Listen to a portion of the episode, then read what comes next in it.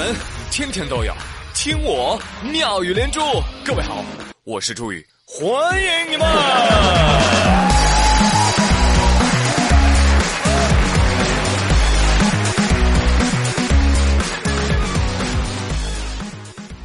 今天一上班啊，我就发现张丽丽有点不太对。二胖，张丽丽怎么了？听说跟她老公吵架了。哟。哭到痛处，张丽丽擤了下鼻子，抹着眼泪儿啊，就看着窗外。要不是双十一还有几个快递在路上，我真想死了算了。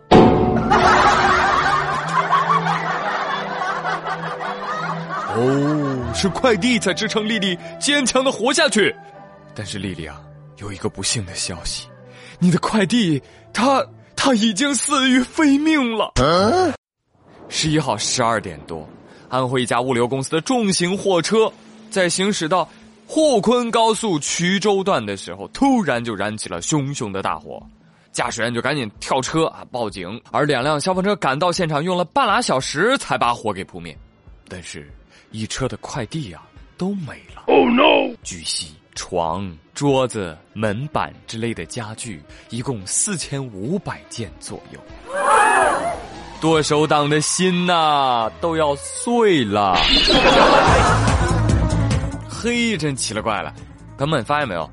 就是每年双十一啊，那总得烧一辆快递车祭天，是吧？才能保证剩下的快递安然无事。如果你仔细的去听啊，你还能听到所有期待快递的女人念念有词：求老天包邮，求老天包邮，求老天包邮。但你可曾想过，这可能就是老天定的快递啊？是不是？您好，您的宝贝已经捎给您了，您的快递已被签收，签收人火神祝融。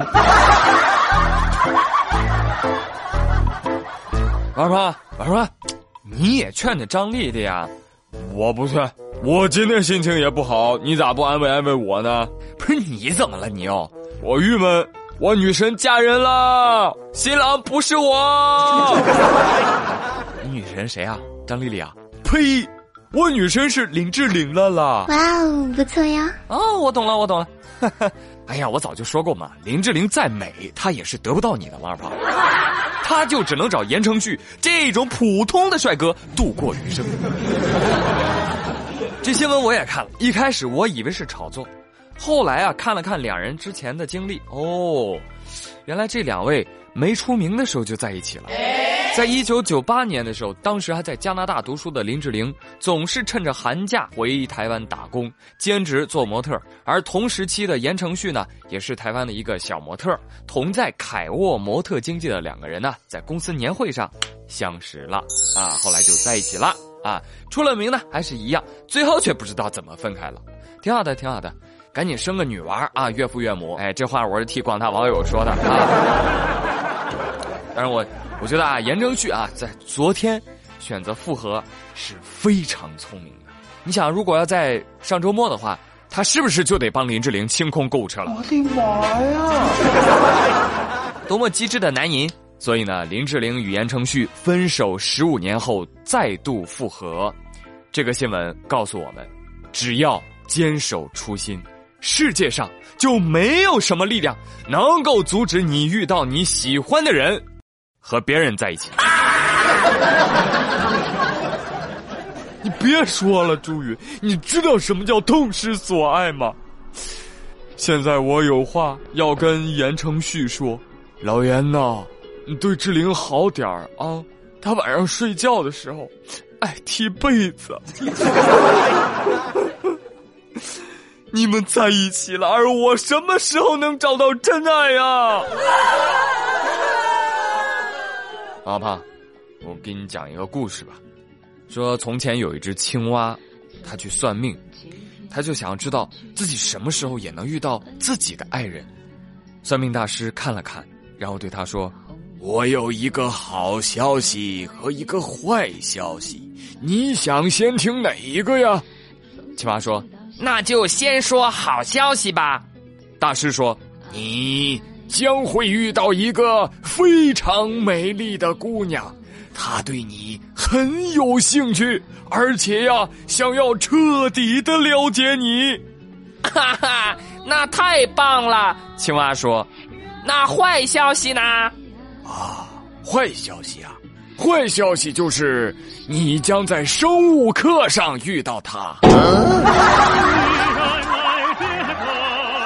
爱情总是以永远不要变开始，然后进展到你必须要改变，最后因为你变了结束。沧海桑田，物是人非啊！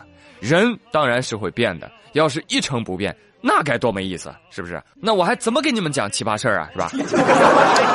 不单是人啊，有些地方也在变。你比如说像丽江啊，丽江它曾经就是一个来了就不想走的城市，那如今的丽江呢，就是一个来了就走不了的城市。怎么讲呢？呃，最近有位李先生在网上预定了一家这个高档客栈啊，但是实际上住进去的时候发现，哇，跟网上说的住宿条件相差太多了。一进门啊，就看那个走道上 晾着各种衣服、袜子、内裤什么的啊。行行，忍忍吧啊，勉强住吧，反正定都定了。结果半夜啊，就听到蚊子，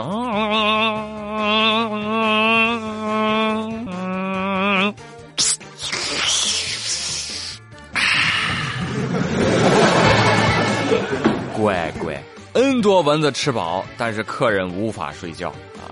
然后李先生呢，就朦朦胧胧的啊，摸到前台去了，跟前台说有没有蚊香？前台怎么说的，知道吗？哎。蚊子是我们家养的宠物，熏死了要赔的，一百块钱一只啊！而这个视频被央视播出之后呢，丽江新闻办立马通报说，两家涉事的客栈涉嫌虚假宣传，已经被正式立案，停业整顿，从电商平台下架了。我说哇，这个太扯了，真得好好整顿。不是，已经整顿了。之前是二百一只，你不知道吗？整顿之后改成一百块钱一只了。所以面对这样的难题，你如果是客人，你应该怎么回答呢？我教你啊！什么？蚊子是你家宠物？好，我正愁找不到主人呢。告诉你啊，你家宠物咬人了，赔钱。真是的，狗狗那么可爱，咬了我都是要给钱的，更别说你们家宠物长得那么丑，还吸我的血，要赔。再说了，谁的宠物让谁喂，让我代养，那一定是要收费的，咬人费加喂养费，一只两百，麻利儿的吧？你太有钱了！好了，朋友们，感谢收听今天的妙连珠，我是朱宇，咱们明天同一时间不见不散喽，拜拜。